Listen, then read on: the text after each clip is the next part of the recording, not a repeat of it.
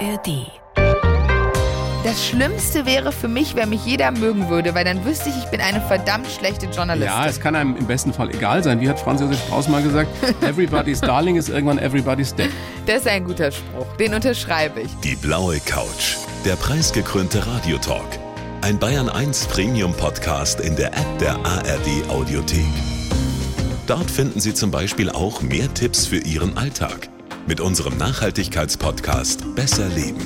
Und jetzt mehr gute Gespräche. Die blaue Couch auf Bayern 1 mit Thorsten Otto. Nina Brockhaus, ich freue mich sehr. Herzlich willkommen auf der blauen Couch. Auf der virtuellen blauen Couch, muss man ja sagen. Hallo. Ich, ich freue mich auch sehr und ich wäre wahnsinnig gerne auf der richtigen blauen Couch gewesen, aber umso schöner, dass ihr es digital möglich macht. Ja, was die Technik alles möglich macht heutzutage. Frau Brockhaus, wir müssen reden.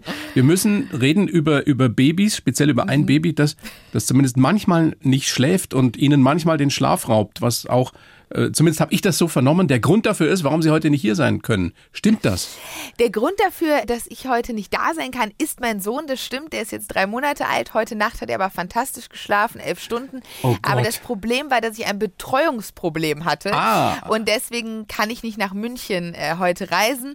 Aktuell passt jetzt gerade meine beste Freundin Clara auf meinen Sohn auf. Und das ist sehr lieb, aber die kann heute auch nicht den ganzen Tag. Und dementsprechend war ich total dankbar, dass ihre Redaktion das möglich gemacht hat, dass wir es jetzt einfach online machen können und dementsprechend das Baby nicht alleine zu Hause bleiben muss. Nein, das wollen wir doch nicht. Und deswegen sitzen Sie eben im Studio in Düsseldorf und Ja. ich hier in München. Ja. Und das ist zwar nicht so schön, aber wir kriegen das hin. Wobei es ja immer ein bisschen schwieriger ist, wenn man sich nicht sieht, ne? Bei so einem Gespräch. Ich habe ja das Gefühl, dass ich sie schon äh, sehr gut kenne, weil ich höre ja immer die blaue Couch. Sie sind das. dementsprechend- Ja, genau, ich bin das. Und dementsprechend kommt mir das jetzt gar nicht so fremd vor, muss ich sagen, weil ihre Stimme begleitet mich ja durch meinen Alltag oft. Ja, das ist schön zu hören, Frau Brockhaus. Ich hätte aber so gern Ihre XXXXL äh, Sonnenbrille gesehen.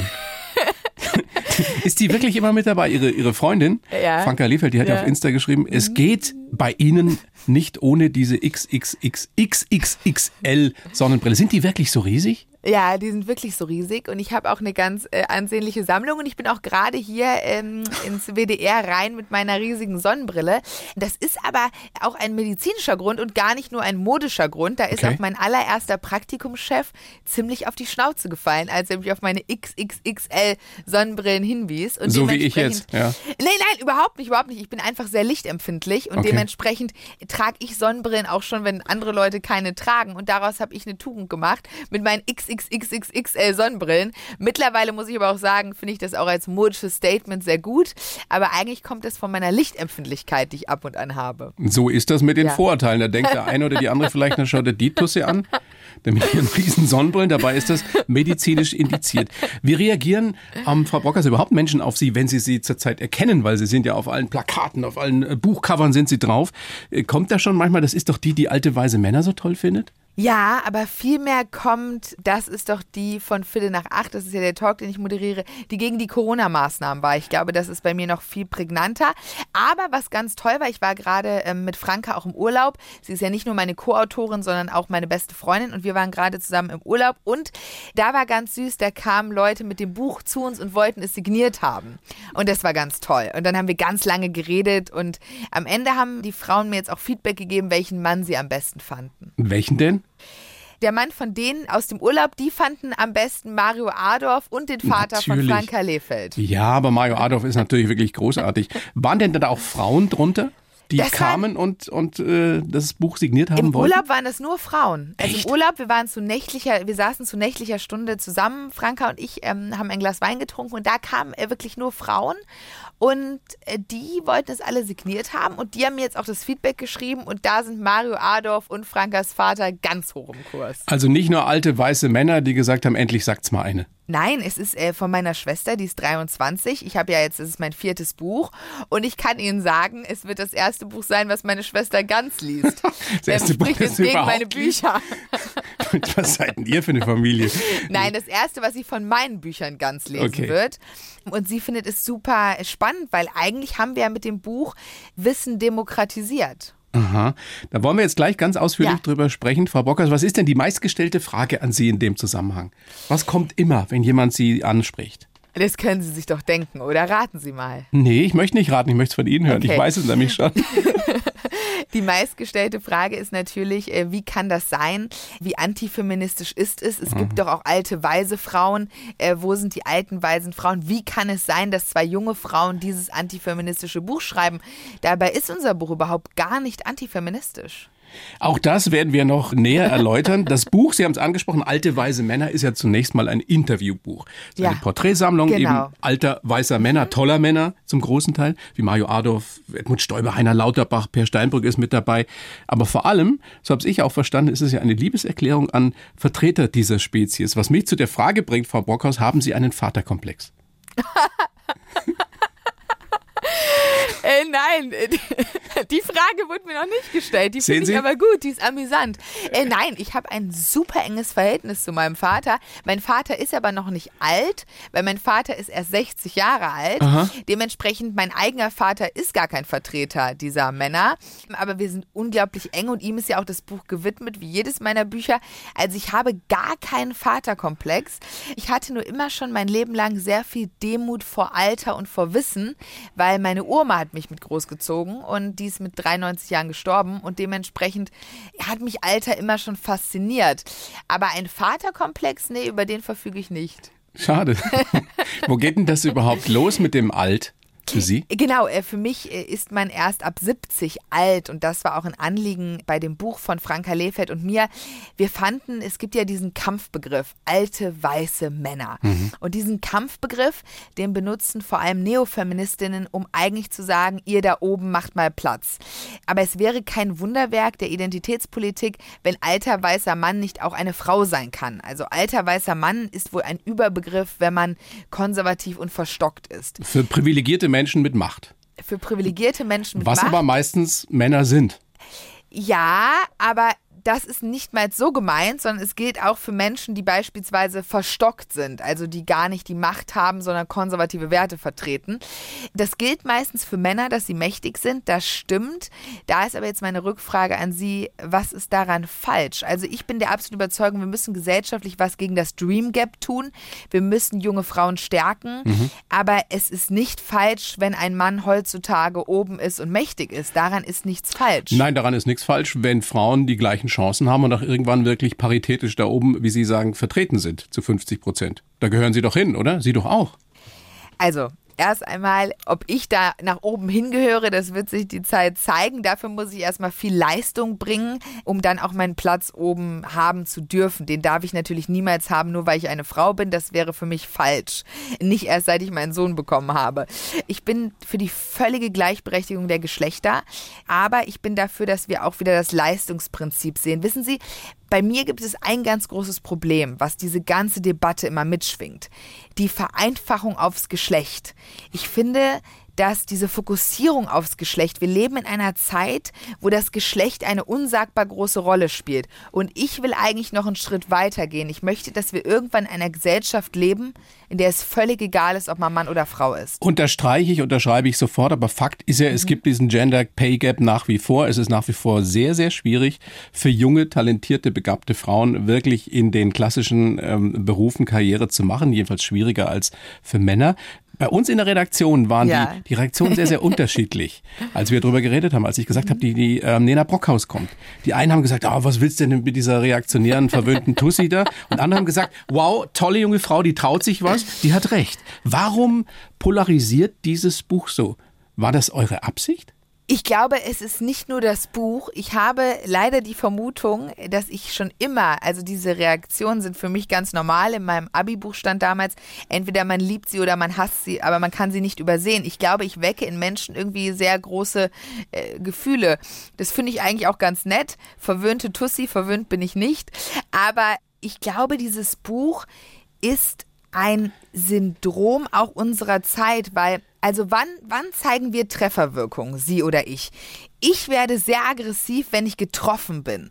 Also wenn ich merke, oh, dahinter fragt jemand was, dahinter fragt jemand mich und er hat recht. Da ist was Wahres dran. Da ist was Wahres dran. Und ich glaube, unser Buch legt einfach offen, dass der Geschlechterkampf, den wir führen, komplett falsch ist. Wir müssen doch endlich wieder das Individuum, also ich finde zum Beispiel auch Female-Only-Events völlig falsch. Es darf auch keine Male-Only-Events geben. Es ist ja, meine, meine Co-Autorin Franka Lefeld sagt das immer so schön, die würde ich hier gerne zitieren. Das ist manchmal so, es wirkt so, es gibt die Hinrunde und die Rückrunde muss jetzt uns gehören. Aber das ist ja komplett falsch. Aber das ist ja genau Ja. der Vorwurf an euch, der zum Ja. Teil kommt, dass Ja. ihr sozusagen ähm, das, was früher war, so ein bisschen verherrlicht. Der Spiegel hat, glaube ich, geschrieben, die präsentieren alte weise Männer als Kronzeugen eines früheren war alles besser Lamentos.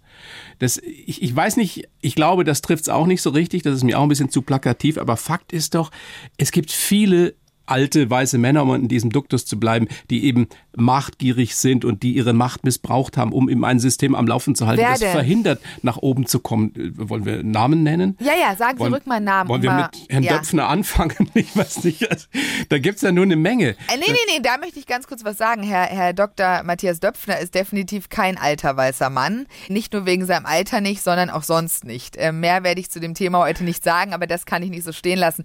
Ich glaube, genau, wir reden immer über Phantombilder. Es gibt diese alten weißen Männer und dann sagen viele zu mir, ja, aber Wladimir Putin, ja, aber Harvey Weinstein. Ja, Moment mal. Wladimir Putin ist ehrlich gesagt ein Diktator und er ist ein, er ist ein Kriegsverbrecher. Dieser Mann gehört vor den Internationalen Den, Gerichtshof. über den brauchen wir jetzt an Und der Stelle ja noch nicht reden. Der Harvey passt dann auch wirklich nicht. Weinstein, Ja? Doch, doch, doch. Ich habe ja in ganz vielen Interviews die Namen bekommen, Putin und Harvey Weinstein. Deswegen, Von mir aber sicher nicht. Nein, aber das sind so ein bisschen die Punkte. Sie haben jetzt äh, Dr. Matthias Döpfner gesagt, der nicht mal die Alterssache hat und auch sonst überhaupt nicht in das Schema reinpasst. Also das ist, glaube ich, so ein bisschen der Punkt. Alter weißer Mann, wir wollen mit diesem Begriff brechen. Wenn ein Mann sich falsch verhält, sagen wir, er ist ein Triebtreter oder ein Kriegsverbrecher, dann wäre alter weißer Mann eine Verniedlichung. Und darum geht es uns, glaube ich. Wir müssen mehr auf das Individuum schauen und weniger auf Begriffe und Feindbilder. Aber was war denn, was war denn, da ziehe ich das mit Matthias Döpfner zurück, weil alt ist er ja nun wirklich noch nicht. Äh, Äh, auch sonst passt er nicht dazu. Was war denn eure Intention? Was wolltet ihr tatsächlich erreichen mit diesem Buch, außer zu polarisieren? Äh, wir wollten gar nicht polarisieren. Das ist ja das ganz Witzige. Was wolltet ihr dann? Äh, ja, wir wollten eigentlich nur die Lebensweisheiten von zehn Männern aufschreiben. Einmal, weil Frankas Vater hat sie sehr geprägt. Frankas Vater gehört zu der Nachkriegsgeneration. Er ist ein alter Mann und ein ganz toller Mann übrigens. Und sie hat schon lange mit dem Gedanken gespielt, sein Leben aufzuschreiben. Das hat Romanstoff, das sieht man in unserem Buch. Und ich habe Thomas Strüngmann getroffen. Ich habe ihn jahrelang um ein Interview angebettet. Einer der reichsten Deutschen, 2021 war er, glaube ich, sogar der reichste Deutsche. Genau, BioNTech-Milliardär Thomas Strüngmann. Und Sie kennen das vielleicht. Ich weiß nicht, aber er war der Mann, den ich in meinem Leben unbedingt interviewen wollte. Und er hat mir immer wieder eine Absage gegeben. Und irgendwann hat er gesagt, ja, Frau Brockhaus, damals hieß ich noch Sching, kommen Sie zu mir nach Hamburg, wir machen ein Hintergrundgespräch. Dann habe ich ihn in einem seiner Startups getroffen und wir haben drei Stunden geredet. Ich durfte nichts aufschreiben. Danach habe ich meine Freundin Franka angerufen und habe gesagt, Franka, ich habe mich noch nie so gefühlt wie heute. Alles ist möglich. Man muss seine Lebensweisheiten aufschreiben. Aber Thomas Strüngmann hatte mir damals einen Korb gegeben und gesagt, nee, sowas will er nicht. Und daraus erwuchs bei uns beiden die Idee, wir machen ein Buch über die zehn Lebensweisheiten von Männern. Was ist dann passiert? Das Buch sollte eigentlich gar keinen Kampftitel tragen. Das Buch sollte einfach nur vielleicht, ich weiß gar nicht, wie wir es genannt hatten anfänglich, vielleicht zehn Männer, zehn Geschichten, irgendwas Schlichtes. Aber dann kam von jedem die Reaktion, ihr braucht doch eine Frau. Und irgendwann haben Franka und ich gesagt, wieso brauchen wir denn eine Frau? Es gibt im Bücherregal, man geht in die Meiersche, es gibt ganze Regale über erfolgreiche Frauen. In welchem gesellschaftlichen Zeitgeist leben wir also, dass zwei junge Frauen nicht über zehn ältere Herren schreiben dürfen? Aber es verkauft sich natürlich besser, wenn man drunter schreibt, alte weise Männer, Hommage an eine bedrohte Spezies. Nein, ich glaube, diese Lebensweisheiten hätten sich so oder so verkauft. Ja, aber ich Ja. meine, ihr habt das, ihr habt das gerne mitgenommen, oder? Also es ist ja nicht so, dass ihr euch jetzt äh, so wundert darüber, dass es für Diskussionen sorgt. Oh, ich, ich, wir wollten doch für Debatten sorgen. Wir wundern uns gar nicht darüber. Wir wollten, nachdem wir das Erlebnis hatten, dieses für mich grauenhafte Erlebnis, dass irgendwie jeder sagt, da muss eine Frau rein. Dann möchte ich auch, dass in alle Biografien von Frauen auch ein Mann rein muss. Und nach diesem Erlebnis und nach diesem ganzen Feedback, ähnlich vielleicht wie teilweise die Stimmen in ihrer Redaktion, da wollte ich aber unbedingt, dass wir die Debatte aufmachen. Aber unbedingt. Ich muss sagen, ich habe ehrlich gesagt gar keine abschließende Meinung dazu. Ach so. Ich kann, nein, nein, ich kann beides zum Teil nachvollziehen. Mhm. Ich finde, finde die Aufregung übertrieben. Finde aber auch tatsächlich, dass es äh, bedenkenswert ist, dass das vielleicht diesen Eindruck erwecken könnte, als wolltet ihr äh, Frauen ausschließen, als wolltet ihr irgendwie nach rückwärts schauen. Also ich will damit auch gerne jetzt die, die Kritik, die natürlich jetzt hier besprochen sein muss, abschließen, weil, weil ich sehr, sehr spannend finde. Ich finde zum Beispiel unglaublich spannend, wie sich alte weiße Männer wie Edmund Stoiber zum Beispiel öffnen in eurem Buch. So habe ich den Stoiber noch nie erlebt, zum Teil, was ihr da, was ihr ihm da rausgelockt habt. Das gefällt mir zum Beispiel sehr, sehr gut. Äh, Oder auch eben den der Thomas Strüngmann, den Sie angesprochen haben. Was habt ihr oder was haben Sie speziell, Frau Bockhaus, von diesen alten Männern gelernt? Oder von diesen tollen Männern gelernt? Das sind ja tolle Männer. Oh, eine ganze Menge. Ähm, Ich finde äh, gerade sehr schön, dass Sie Herrn Stoiber und auch Herrn Strüngmann ansprechen, weil das wären auch so zwei gewesen, die ich mit Herrn Adolf gemeinsam rausgefischt hätte. Herr Stoiber hat in der Begegnung mir eine unglaubliche Sehnsucht nach Bodenständigkeit gegeben. Ich finde, in der heutigen Politikwelt, ich, ich möchte diese Menschen nicht angreifen, weil ich bin, ich bin eine Verfechterin der Freiheit. Ich finde, jeder darf sich eine Villa kaufen, jeder darf Privatjet fliegen, jeder darf, was er möchte. Aber als ich mit Naja, die wenigen, die es sich leisten können. in der dürfen das. Politik, die es tun Ja. wollen. Das meine ich, aber Sie wissen ja, wen ich hier anspreche, Herrn Spahn und Herr Merz. Ich möchte nur sagen, ich habe nichts gegen diese Männer, die dürfen machen, was sie wollen, wenn sie es sich leisten können mit ihrem Geld. Aber als ich mit Edmund Stoiber in diesem Café saß und er kam mit seinem Fahrrad angefahren und er wohnt da in einer Doppelhaushälfte in Wolfratshausen und er war sehr bodenständig und da habe ich mich danach gesehnt, dass unsere Politik wieder mehr wird wie das Verständnis von Edmund Stoiber. Punkt. Das kann man ja mal stehen lassen hier in Bayern. Mhm. Ja. Absolut. Also ich glaube auch, dass wir mit Feindbildern sowieso nicht weiterkommen, um dieses Thema dann auch erstmal abzuschließen, Ja. sondern dass wir zu einem Miteinander wieder kommen müssen. Aber Ja. trotzdem sind wir uns einig, es gibt auch fiese, machtgierige Frauen. Also das- Absolut. Nehmen das wir Marie Tudor, Bloody Mary, so war ihr Beiname. Wie Äh, trägt und denn, wie trägt denn, Ja. und deswegen die letzte Frage zu diesem, diesem Komplex, Ja. wie trägt denn euer Buch äh, zu einem Miteinander bei? Ich glaube, dass jeder, der dieses Buch liest und es abschließend zu Ende gelesen hat, weiß, es unser Buch alles ist aber keine plumpe Provokation. Und ich denke, dass dieses Buch sehr zu einem Miteinander herbeiführt, einfach weil jeder von uns hat einen Vater, einen Großvater, eine Oma, eine Oma. Und ich glaube, wenn man das Buch ausgelesen hat, dann hat man sehr, sehr viel Interesse daran, vielleicht in seinem eigenen Umfeld mit jemandem zu sprechen. Weil, wie gesagt, meine Co-Autorin Franka Lehfeld hat es mit ihrem Vater gemacht ich verstehe das Buch eigentlich als Aufruf, dass man mehr mit den älteren Generationen spricht, weil die haben viel Wissen. Ja, unterschreibe ich sofort. Unterschreibe ich sofort, dass wir ganz lange die äh, alten, weisen Menschen in unserer Gesellschaft äh, viel zu wenig einbezogen haben. Und das wahrscheinlich immer noch viel zu wenig tun. Da geht viel verloren. Und ich finde das, und das war das Erste, was ich mir gedacht habe, als ich davon gehört habe, dass ihr dieses Buch schreibt, spannend, dass ähm, zwei junge Frauen sich so für, für, für alte Menschen interessieren. Das ist ungewöhnlich. Ja, das ist eine Liebe, die Franka und mich komplett äh, beide äh, verbindet. Also andere Freundinnen, also eine Freundschaft entsteht ja durch gemeinsame Interessen oftmals. Und ich würde sagen, Frankas und meine Freundschaft ist schon auch, also wir rufen uns immer an nach besonderen Gesprächen mit älteren Menschen. Das war schon immer so. Ich glaube, bei ihr kommt das sehr auch durch ihren Vater. Und ich glaube, bei mir, das, die war natürlich viel älter, aber ich glaube, bei mir kommt das sehr durch meine Uroma, die mich mit großgezogen hat. Und dadurch, glaube ich, war ich früh der Überzeugung davon, dass man den älteren Menschen viel mehr zuhören muss. Und auch jetzt, der Mentor von Franka ist ja Heiner Bremer. Der ist jetzt 81 und äh, Toller Heiner. Journalist, Oh, großartiger Mann. Nachrichtenmann. Ganz toller Nachrichtenmann. Und der war dann netterweise letztens auch bei mir in der Sendung und ich habe jede Sekunde mit ihm genossen. Ähm, ja. Wann wird es denn das Buch über weise alte Frauen geben? Äh, Das, damit haben wir ja unser Buch Alte, weiße Männer, weise Männer geendet. Wir haben definitiv vor, den Frauen all die Fragen zu stellen, mit denen wir konfrontiert werden. Also ich möchte mich sehr gerne darauf einlassen. Ich habe, ich führe jetzt schon Buch über die Kritikpunkte, also auch aus diesem Podcast werde ich mir die Kritik aufschreiben und über diese Kritik möchte ich gerne mit den großen Frauen unseres Landes reden. Ich wollte mit Ihnen eigentlich gar nicht so lange über das Buch sprechen, beziehungsweise über die Kritik zu diesem Buch, weil ich viel spannender finde, was Sie für ein Mensch sind. Das ist ja tatsächlich erstaunlich. Sie sind gerade mal 30 geworden, ne? Und haben schon eine Menge gemacht in ihrem Leben und haben eine Lebenserfahrung, die, finde ich, ungewöhnlich ist für so einen jungen Menschen. Und deswegen würde ich Sie jetzt bitten, Frau Brockhaus, den Lebenslauf Ja. vorzutragen, den ich Ihnen äh, geschrieben habe, der Ihnen da vorliegt in Düsseldorf. Sie lesen den vor und dann gucken wir mal, ob Sie den so unterschreiben können. Bitteschön. Ja. Ich habe ja extra versprochen, dass ich nicht vorher gucke, Ja, ja, deswegen öffne ich ihn gerade auch wirklich erst. Moment. Ja. Okay, ich habe ihn. Also, ich heiße Nena Brockhaus und bin eine junge, neugierige Frau, die man nur schwer übersehen und überhören kann. Mit meiner Hommage an alte, weise Männer sorge ich gerade für hitzige Diskussionen. Ich liebe Extreme, mag es zu polarisieren und bin alles nur kein häuslicher Typ. Schon als Kind war ich ehrgeizig und habe davon geträumt, die nächste Anne Will zu werden. Aber mein wahres Vorbild ist meine Uroma. Meine Lieblingsinterviewpartnerin wäre übrigens Ivanka Trump. Ich bin überzeugt davon, dass Leistung glücklich macht und bin ich bereit, alles zu geben Entschuldigung, bin bereit dafür alles bin zu bereit dafür alles zu geben. Wichtiger als Erfolg sind mir nur mein Sohn, mein Mann und meine Freiheit. Und? Ähm, das äh, bringt eigentlich mich ganz gut rüber, würde ich sagen. Ich würde nur noch ergänzen, dass nicht nur mein Sohn und mein Mann und meine Freiheit, sondern auch meine Eltern und meine Schwester. Also wir können vielleicht machen, wichtiger als Erfolg sind mir nur meine Familie und meine Freiheit und dann stimmt es. Das können wir so machen. Hätte ich nichts dagegen. Könnte ich auch unterschreiben. Also steht viel drin, dann gibt's eine Menge zu besprechen. Jung und neugierig, kann man sagen, 9.8.92 in Düsseldorf geboren. Dieses schwer zu übersehen und zu überhören ist ja auch ein Zitat von Ihnen. Ja, ich, ich, äh, das äh, ist auch so.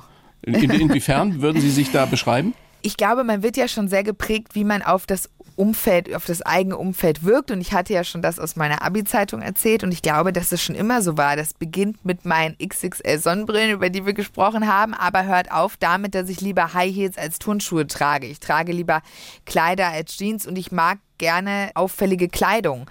Meine Mutter musste, als ich klein war, den Hosentag einführen im Kindergarten, weil ich mich geweigert habe, eine Hose anzuziehen. Am Ende weil bin ich weil dann Sie so ein, so ein Mädchen waren. weil ich so ein Mädchen war, ja. Und am Ende bin ich dann nur noch in Disney-Kleidern in den Kindergarten gegangen, was natürlich auch völlig übertrieben aussah, in so ähm, Karnevals-Disney-Kleidern. Und ich habe das schon immer äh, gemocht und ich glaube, ich war immer sehr, sehr, sehr Mädchen und das bin ich bis heute. Und schwer zu überhören, ich rede sehr, sehr laut. Ich weiß nicht, ob man es jetzt auch im Podcast hört. Ich probiere immer. ich probiere mich immer zu mäßigen, aber ich rede, ich habe ein sehr lautes Organ. Da ist ja auch ganz gut für Ihren Beruf als Moderatorin. Aber wenn man Ja. darauf nochmal zurückkommt, dass, Ja. sie, dass sie schwer zu übersehen sind und schwer zu überhören sind, Ja. ähm, glauben Sie, manche Männer sind damit überfordert oder vielleicht auch manche Frauen, dass sie auf der einen Seite eben so ein Mädchen sind, um in diesem Bild zu bleiben, und auf Mhm. der anderen Seite schlau, schnell, ehrgeizig, schlagfertig? Ja, das Problem ist ja, ich bin ja. Weil wir total, eben in so Schubladen Ja, ja, ja nein, nein, nein. Ich, ich finde übrigens wichtig, über Schubladen zu reden. Ich sehe das alles überhaupt nicht. Ich finde, man müsste heutzutage viel offener wieder reden, anstatt immer zu denken, oh Gott, trete ich der Person jetzt zu nahe. Also, Sie können hier sehr offen mit mir sein. Ähm, ich bin da schmerzfrei. Das, das Problem ist, ich bin ja total langweilig, was Männer betrifft, weil ich bin ja seit ich 18 bin mit demselben Mann zusammen. Deswegen weiß ich gar nicht, wie ich auf andere Männer wirke. Kommen Sie, das Nein. ist doch nur echt kokett, nur weil man mit äh, 18 schon Ja. den, den Mann fürs Leben gefunden hat Ja. oder glaubt, ihn gefunden zu haben. Deswegen Ja. ist man doch äh, nach wie vor, äh, ich hätte schon fast gesagt, ein Objekt der Begierde. Nein, aber deswegen ist man doch trotzdem jemand, der, der sich umschaut und umguckt und mitkriegt, wenn. Ich glaube, ich bin eher der Kumpeltyp. Sie können mich jetzt wirklich auslachen. Kann man mit Ihnen nicht flirten? Ich glaube nicht. Äh, Also wirklich, ich, ich würde jetzt wirklich sagen, dass ich nicht so das Objekt der Begierde bin. Nee. Und Mhm. das Subjekt der Begierde, wenn es sowas gibt? Nee, also bei Männern bin ich eher der Kumpeltyp. Ich glaube, ein größeres Problem mit mir haben Frauen als Männer. Okay. Ja. Weil? Ich glaube, und das verstehe ich auch so ein bisschen, eine enge Freundin von mir, die hat ein Start-up für Schmuck. Kira Kugli ist ganz tolle Frau. Und als wir uns kennengelernt haben, meinte sie, ich wäre auch ab und zu etwas einschüchternd gewesen. Und ich glaube, dadurch, dass ich so laut bin und immer meine Meinung sage, fühlt man sich dann vielleicht auch von mir eingeschüchtert, was ich ja gar nicht will. Aber ich glaube, dass das das Problem ist. Und natürlich, weil ich auch polarisiere. Und da muss man ja auch immer bei der Wahrheit bleiben. Man kann ja nicht sagen, ich sage immer meine Meinung, dieses Recht nehme ich mir raus, aber die ganze Welt muss mich lieben. Also Sie können auch einstecken, weil Sie Ja, polarisieren. total, total. Ich, ich Und Sie können auch damit völlig- umgehen, dass nicht jeder Sie mag. Ja, absolut. Ich mag ja auch nicht jeden. Und ich will ja sogar, dass viele Menschen mich nicht mögen. Ah nein, Doch, ich will doch nicht, dass einen die Menschen nicht mögen. Doch, doch, ich glaube, dass es wichtig ist, weil das Schlimmste wäre für mich, wenn mich jeder mögen würde, weil dann wüsste ich, ich bin eine verdammt schlechte Journalistin. Ja, es kann einem im besten Fall egal sein. Wie hat Franz Josef Strauß mal gesagt, everybody's darling ist irgendwann everybody's dead. Das ist ein guter Spruch. Den unterschreibe ich. Nein, ich freue mich über positives Feedback, aber ich mag eigentlich am liebsten, mich mit Menschen zu unterhalten, die nicht meine Meinung haben. Naja, nur so lernt man was dazu. Genau. Das ist schon richtig. Sonst Ja. kriegt man ja nur dumpfe Ja. Bestätigung. Papa war Dreher oder ist Dreher noch, ja, Handwerksmeister. Die Mama, Mhm. Genau. Mama Immobilienkauffrau, Ja, genau. klassisch Mittelschicht, Doppelhaushälfte. Ja. Und beide sind riesengroße Fans von Ihnen. Ich habe wirklich mit Begeisterung gelesen, dass der Papa alles sieht, alles liest, Ja. dass er ihr bester Freund ist. Ja. Der kommt ja nun aus einer ganz anderen Welt. Sie sind Papis ein und alles, oder? Wir sind eigentlich die gleiche Person, nur als Mann und als Frau. Also ich glaube, wenn Sie uns beide hier im Podcast hätten, dann kämen Sie nicht mehr zu Wort. Das wäre ein großes Ernsthaft? Problem. Ja, ja. Mein Vater Der ist ich redet und auch ich, so viel ja, wie Sie? genauso viel. Und er hat genauso harte Meinungen wie ich. Und er ist auch immer ganz süß, wenn bei Bild auf dem Instagram-Account oder bei meinem irgendwer was Böses schreibt zu mir, dann kriegt er direkt das mit meinem Vater zu tun. Mein Vater ist wie die Instagram-Polizei. Aktuell auch auf Frankas Profil unterwegs, wegen Ernsthaft? unserem Buch. Ja, und der ist wie ich. Also ich würde sagen, ich bin mein Vater und mein Vater, äh, also wir sind sehr ähnlich. Wir haben auch beide harte Meinungen und können gut einstecken. Und ich habe meinen Ehrgeiz von ihm, weil mein Vater hat ja Dreher gelernt, ist mit 15 in die Lehre gegangen, hat dann mit 40 seinen Meister gemacht, hat dann sein Unternehmen gegründet mit zwei kleinen Kindern. Und ich finde, dass sein Lebensweg sehr, sehr beeindruckend ist. Ja. Wie kam das denn, dass Sie ähm, aus diesem Elternhaus kommen, so früh Moderatorin werden wollten? Hatte ja niemand was mit Journalismus am Hut, oder? Nein, niemand. Ich kannte nicht mal einen Journalisten. Ich kannte eigentlich niemanden im deutschen Journalismus. Auch bis zu meinem ersten Praktikum kannte ich wirklich niemanden aus der Medienwelt. Warum dann Anne Will werden wollen? Also 2.0. Ich habe mit meiner Mutter immer früher Sabine Christiansen und dann später Anne Will geguckt. Und ich wollte das schon ganz früh. Mein Vorbild war auch dann Sabine Christiansen. Ich wollte unbedingt Journalistin und Moderatorin werden. Und ich wusste ja auch schon mit 18 Jahren, was vielleicht auch untypisch ist, dass ich die Journalistenschule vom Handelsblatt besuchen möchte. Okay. Ja. Mich hat das immer gereizt. Aber wo kommt das her? Also ich glaube, der Erstkontakt zur Medienbranche kommt daher, mit zehn Jahren gab es ein Casting und da wurde ein Mädchen gesucht, was mehr redet als Verona Feldbusch und damals wurde nicht. ja und damals wurde ich gecastet. und das war der erste Kontakt, das war für eine Sat 1 Sendung. Oh mein Gott. Also es Mhm. war wirklich vorherbestimmt. Ich weiß es nicht, aber ich sage immer, das allergrößte Glück meines Lebens ist, dass ich so früh wusste, was ich wollte. Weil wenn man schon irgendwie mit 15 weiß, man will Journalistin werden, dann ist ja nur die Frage, wie schaffe ich das? Und ich sehe bei ganz vielen Menschen, dass das größte Problem doch ist, wenn man nicht weiß, was man will. Ja. Noch ein Problem ist ja das von vielen Moderatorinnen und Moderatoren, dass es ja beim Moderieren auch vor allem ums Zuhören geht. Wie gut sind Sie da drin? Also gerade wenn man so mitteilungsbedürftig ist. Ähm, also meine Sendung ist ja etwas anders. Ich habe ja dann auch früh gemerkt, dass ich nicht die nächste Anne Will werde.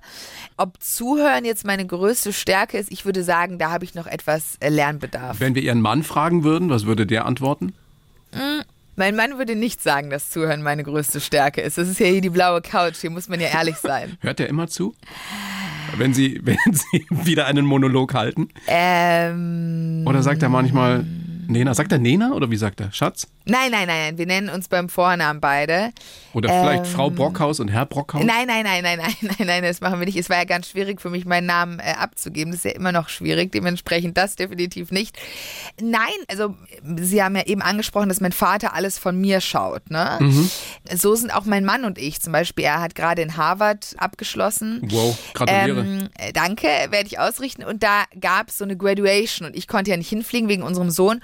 Und dann hat noch meine Mutter gesagt, du guckst dir doch jetzt nicht ernsthaft vier Stunden diese Graduation an, wenn alle Namen aufgerufen werden. Aber natürlich mache ich das. Und ich glaube, da ist mein Vater, mein Mann und ich sind uns da sehr ähnlich. Ich bin vielleicht nicht die beste Zuhörerin, aber alles, was in seinem Leben ist, interessiert mich. Ich meine, das ist ja eine gute Voraussetzung für eine hoffentlich lange Ehe, dass man sich füreinander interessiert. Ja. Das wäre ja blöde, wenn nicht. Ja, aber er schaut auch jede Viertel nach acht Sendung. Ich glaube, wir interessieren uns wirklich in meiner Familie zu einem anderen Maximum füreinander. Sehr energetisch klingt das für mich. Was Geht eh meinst nicht aus. Naja, nee, dass sie viel Energie haben, das merken wir ja auch alle, die wir eben gerade lauschen. Frau Brockhaus. Die Oma, nee, Uroma. Es Ja. ist ja die Uroma, die ihr, Ja. ihr großes Vorbild war oder beziehungsweise eine sehr, sehr prägende Figur. Ja. Wie war die? bodenständig, klug. Sie hat nicht studiert und war trotzdem sehr belesen. Mein Vater sagt immer, sie war eine Lady, das würde ich auch sagen. Und vor allem hat sie mir die Liebe zum geschriebenen Wort gegeben. Sie hat immer für uns Karten geschrieben und sie war einfach, ich finde, man kann schwer Menschen beschreiben, die einen A geprägt haben und die man B bewundert hat sein Leben lang. Ich würde sagen, dass sie einfach eine große Frau war. Was ist das Wichtigste, was Sie von ihr gelernt haben? Mm, sie hat mir zu meinem 18. Geburtstag einen Brief geschrieben und ich glaube, das war am wichtigsten. Da hat sie gesagt, dass ich große Träume hätte, dass man das früh gemerkt hätte, aber dass ich jetzt lernen müsste, diszipliniert zu sein, ehrgeizig zu sein, pünktlich und höflich zu sein. Und ich glaube, diese alten Tugenden sind die Sache, ich glaube, sie hat früh an mir erkannt und mich dahingehend auch geprägt, dass sie früh gemerkt hat, der Ehrgeiz ist da, die Träume sind groß, jetzt müssen die Tugenden kommen. Und das hat sie mir schon beigebracht. Diszipliniert sein zum Beispiel. Spannend ist ja, dass Sie so offensichtlich was sehr Bodenständiges haben und auch diese Sehnsucht nach Bodenständigkeit in sich tragen, aber so leben wollen Sie nicht. Ne? Sie haben gesagt, ich habe so gar nichts Häusliches an mir. Aber häuslich hat ja nichts mit bodenständig zu tun. Naja, so, so ein ah. Haus, zwei Kinder, ein Hund, naja, nee, häuslich ist für mich, und da bin ich leider eine absolute Versagerin drin, ich koche nicht gerne, ich mag Kochen einfach nicht, ich habe es wirklich probiert, es liegt mir nicht, ich kümmere mich nicht gerne um den Haushalt. So. Und das hat aber für mich nichts mit bodenständig, weil es gibt ja auch Männer, die kümmern sich gerne um den Haushalt und andere nicht. Ich finde, das ist eher eine Charaktereigenschaft. Wie ist es mit Ihrem Mann? Mein Mann kocht sehr gut glücklicherweise, aber er ist auch ein sehr erfolgreicher Unternehmer. Also er ist alles andere als ein Hausmann. Was ich aber auch nicht schlimm finde. Also ich finde, bodenständig ist ja nicht häuslich sein, aber ich habe eine Sehnsucht danach und die habe ich immer nach Bodenständigkeit darin gehen, dass man Freunde hat sein Leben lang, Kindheitsfreunde hat, dass man dass man Werte vertritt. Dass man Werte vertritt. Auf der genau. anderen Seite sind Sie aber auch jemand, der sagt, lieber Champagner trinken als irgendwie den Golden Retriever in der Doppelhaushälfte streicheln. Es geht ja auch beides, man kann doch beides verbinden. Also, ich würde immer ein Weißwein einem Champagner vorziehen, das zuallererst mal. Das ist der erste Punkt. Es war ein Zitat von Ihnen, ja, habe ich so gelesen. Ich ja, weiß, wie es mit Zitaten so ist. Aber ja, aber ich würde den Weißwein definitiv vorziehen. Ich würde aber auch ein Glas Champagner trinken. Ich empfinde keine Sehnsucht zum Golden Retriever, zur Doppelhaushälfte und den zwei Kindern. Nein. Aber Sie empfinden Sehnsucht nach nach Extremen, nach dem Maximum. Sie sind jemand mit großer Lebenslust. Genau, ich möchte immer das Maximale und meine Träume sind extrem groß. Wahrscheinlich sind sie jetzt auch viel zu groß und ich wirke dadurch vielleicht auch größenwahnsinnig, aber. Oh, ich liebe ähm, größenwahnsinnige Menschen. Äh, ja. Es gibt doch nichts Spannenderes. aber ich habe die Sehnsucht nach Bodenständigkeit, was Werte betrifft. Zum Beispiel für mich entscheide ich bei Menschen nach einer Sache, sind sie loyal oder nicht. Mhm. Sie würden zum Beispiel auch bei mir niemals erleben, dass ich in einer Firma oder in einem Medienhaus arbeite, wo ich nicht den Verlust Verleger gut finde. Das würde man bei mir nicht erleben, dann würde ich gehen. Also ich finde, Loyalität ist was, was heutzutage in der Medienwelt oder generell es zu wenig gibt. Das ist zum Beispiel auch was. Loyalität ist mir wichtig. Bodenständigkeit, was Freundschaften betrifft, ist mir wichtig. Und ich würde Verrat niemals akzeptieren. Gut. Ja. Gut, ja, ja, kann ich auch alles unterschreiben. Ja. Ich würde gerne mit Ihnen noch ein bisschen über Leistung sprechen, ja. weil Sie sagen, Leistung ist für mich so wichtig, das macht auch zufrieden, das macht glücklich. Mhm. Kennen wir ja alle, wissen wir in gewisser Weise. Natürlich macht es zufrieden, wenn man Erfolge im Beruf feiert. Bei Ihnen klang das wieder so ein bisschen ähm, absolut irgendwie. Jetzt ist es ja heute so, viele junge Leute, habe ich das Gefühl, die definieren sich gar nicht mehr so über Leistung. Work-Life-Balance, alle wollen sie vier Tage nur noch arbeiten, viele wollen sich auch diesem Druck nicht mehr unterwerfen.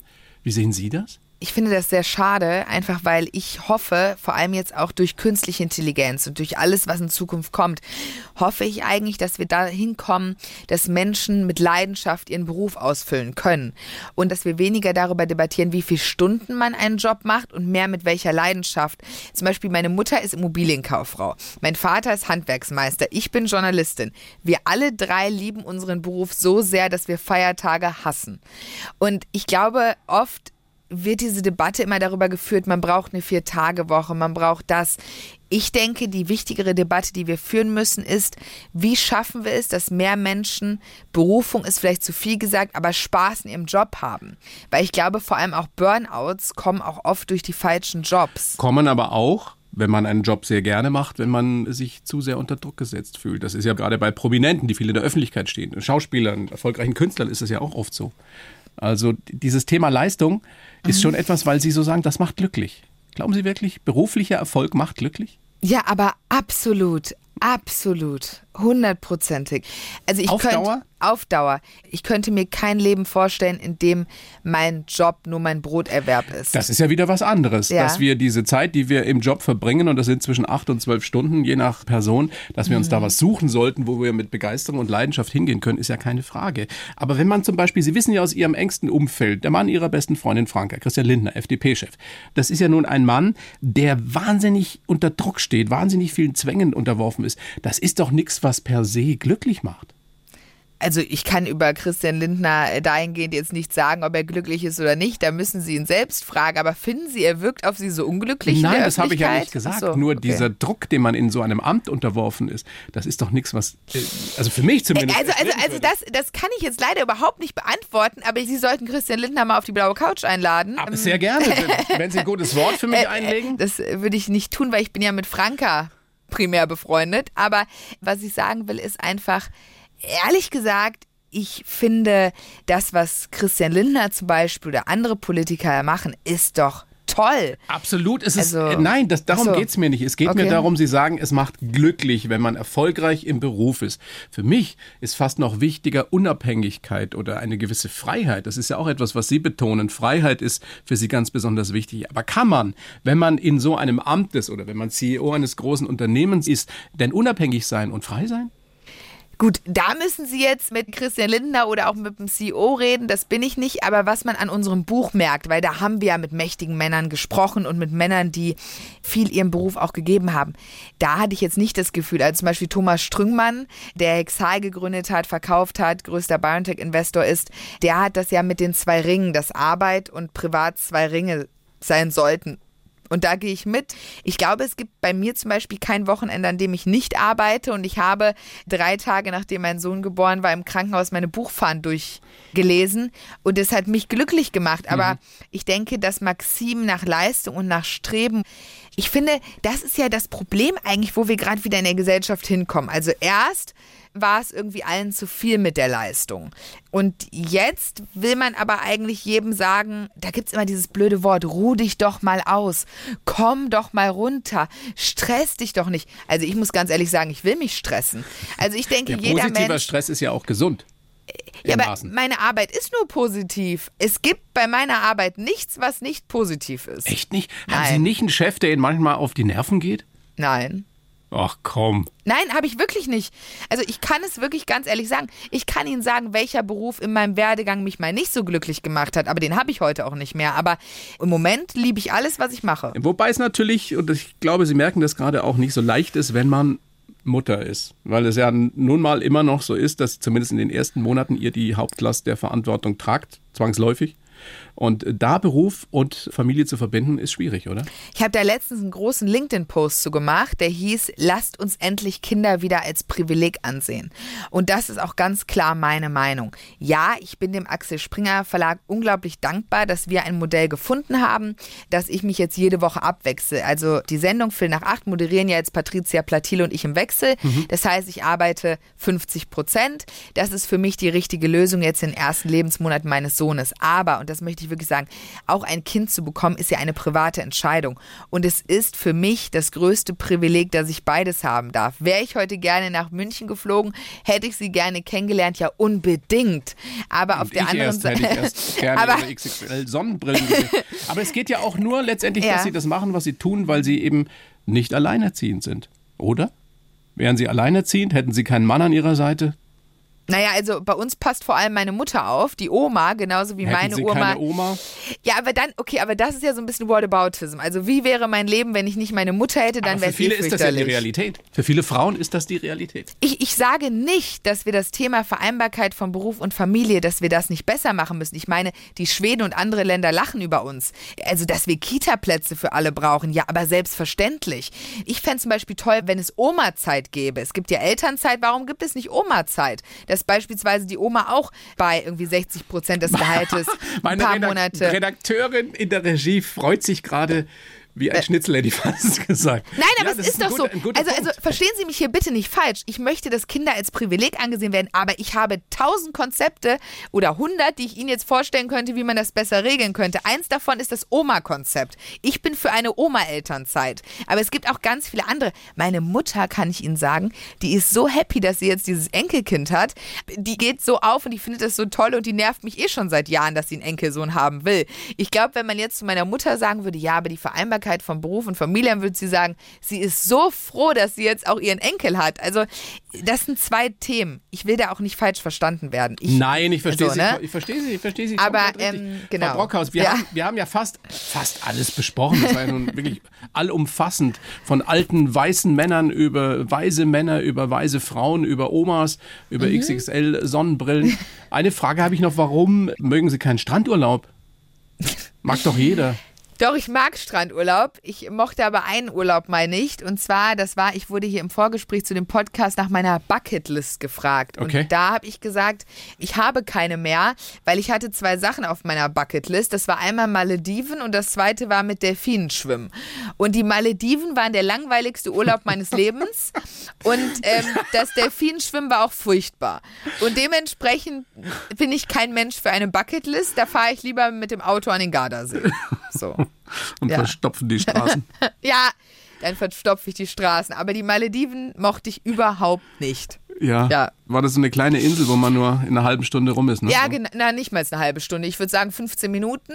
Und sieben Tage auf einer Insel, wo man in 15 Minuten schon alles gesehen hat, das ist absolut nichts für mich.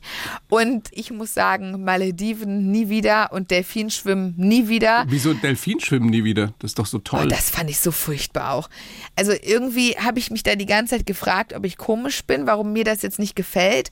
Und dann habe ich mich noch dazu gefragt, ob das nicht irgendwie auch ein bisschen Tierquälerei ist. Und das hat mich dann so beschäftigt, weil, die, weil die Ding- Delfine mit ihnen schwimmen mussten? Speziell? Nein, nein, ich finde generell, warum werden die Tiere, also ich weiß es nicht, mir hat es einfach überhaupt nicht gefallen. Vielleicht war es auch schlecht umgesetzt da, wo ich war, kann sein, aber deswegen nicht meine Bucketlist. Frau Brockhaus, das hat mir großen Spaß gemacht. Vielen Dank. Weil, wie Sie schon auch zu Recht festgestellt haben, es macht ja mehr Spaß, wenn man sich mit jemand unterhält, mit dem man nicht unbedingt immer einer Meinung ist. Und wenn dann jemand noch so klug und so schlagfertig und auch noch witzig ist wie Sie, dann ist das ein großes Vergnügen. Na, dann herzlichen Dank und haben Sie noch einen schönen Tag. Mir hat es auch großen Spaß gemacht. Ich höre jetzt immer weiter die blaue Couch. Trotzdem, Nein, auf jeden Fall, ich, ich mag die blaue Couch wirklich sehr gerne. Mein Lieblingsinterview war übrigens das mit Herbert Grönemeyer und ich fand das mit Hartmut Engler auch sehr gut. vielen Dank, das gebe ich sehr gerne weiter an meine großartige Kollegin. Genau, aber Herbert Grönemeyer haben Sie geführt. Ja, ja, aber Hartmut Engler war Ich weiß, Knoll. ich Ja. weiß, aber es war super. Vielen Dank. Bayern 1 Premium Podcasts. Zu jeder Zeit, an jedem Ort. In der App der ARD Audiothek und auf bayern1.de. Bayern 1 gehört ins Leben.